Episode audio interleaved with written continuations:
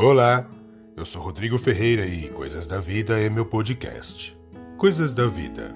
Medo. Jesus é Deus poderoso. É assim que Mateus, o escritor bíblico, apresenta Jesus. Esse Deus entre nós, ele é um Deus relacional, simplesmente pelo fato de ser amor. E como escreveu o poeta brasileiro, o amor não cabe em si, o amor tem por obrigatoriedade se relacionar.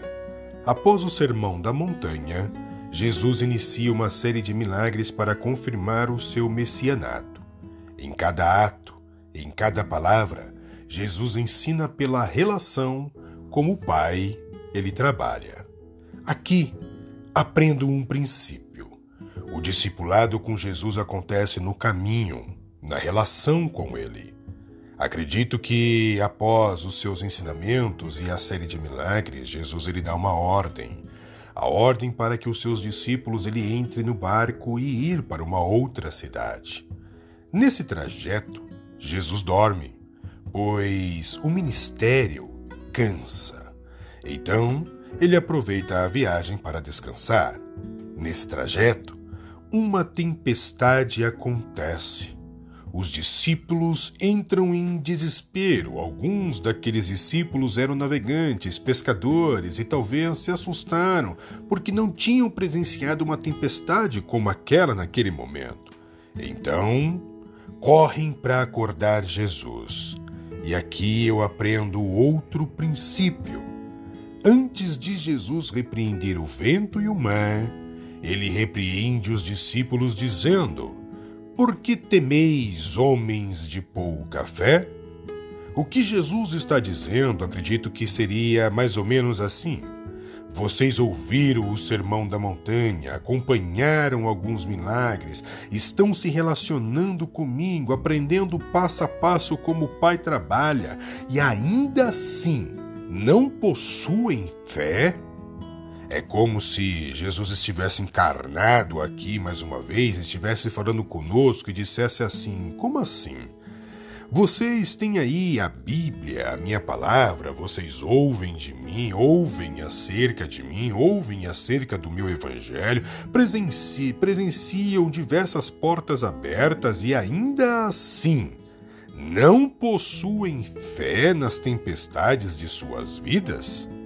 O que aqueles discípulos sentiram é o mesmo que nós sentimos: medo. Aprendo outro princípio. O contrário à fé não é somente a incredulidade, mas o contrário à fé é também o medo. O medo é a, a, apreensão, a sensação de insegurança, é uma sensação desesperadora quanto a qualquer momento futuro. Medo é o receio de fazer alguma coisa, geralmente por se sentir ameaçado, tanto fisicamente como psicologicamente. Medo é aquilo que me causa o susto, é o estado afetivo suscitado pela consciência do perigo, é o sentimento paralisante, uma ansiedade irracional, fundamentada pelo receio. O medo desconfigura a realidade. Pense no exemplo de como a mulher enxerga uma barata. É uma realidade desconfigurada. O medo aumenta o perigo. Gosto da frase que alguém um dia disse: o medo é o microscópio que aumenta o perigo.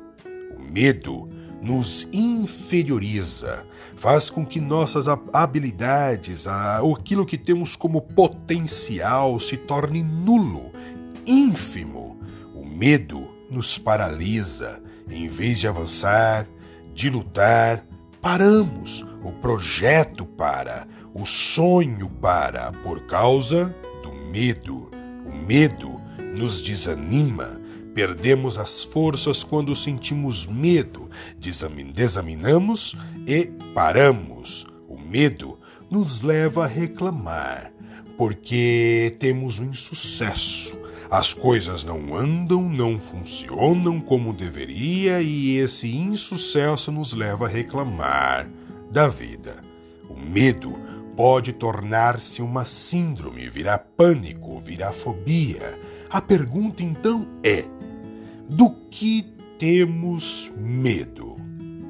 Medo do novo, do fracasso, de tentar, da morte, de Deus, do sucesso, de sair, do que os outros irão pensar, medo de falar, medo da rejeição, medo de admitir que errou, medo de expressar os sentimentos, medo do diabo, medo da morte, medo de faltar dinheiro, medo da doença, medo de ter dinheiro, medo de abrir o um negócio, medo de não abrir o um negócio, medo de não dar certo o negócio, medo de ficar velho.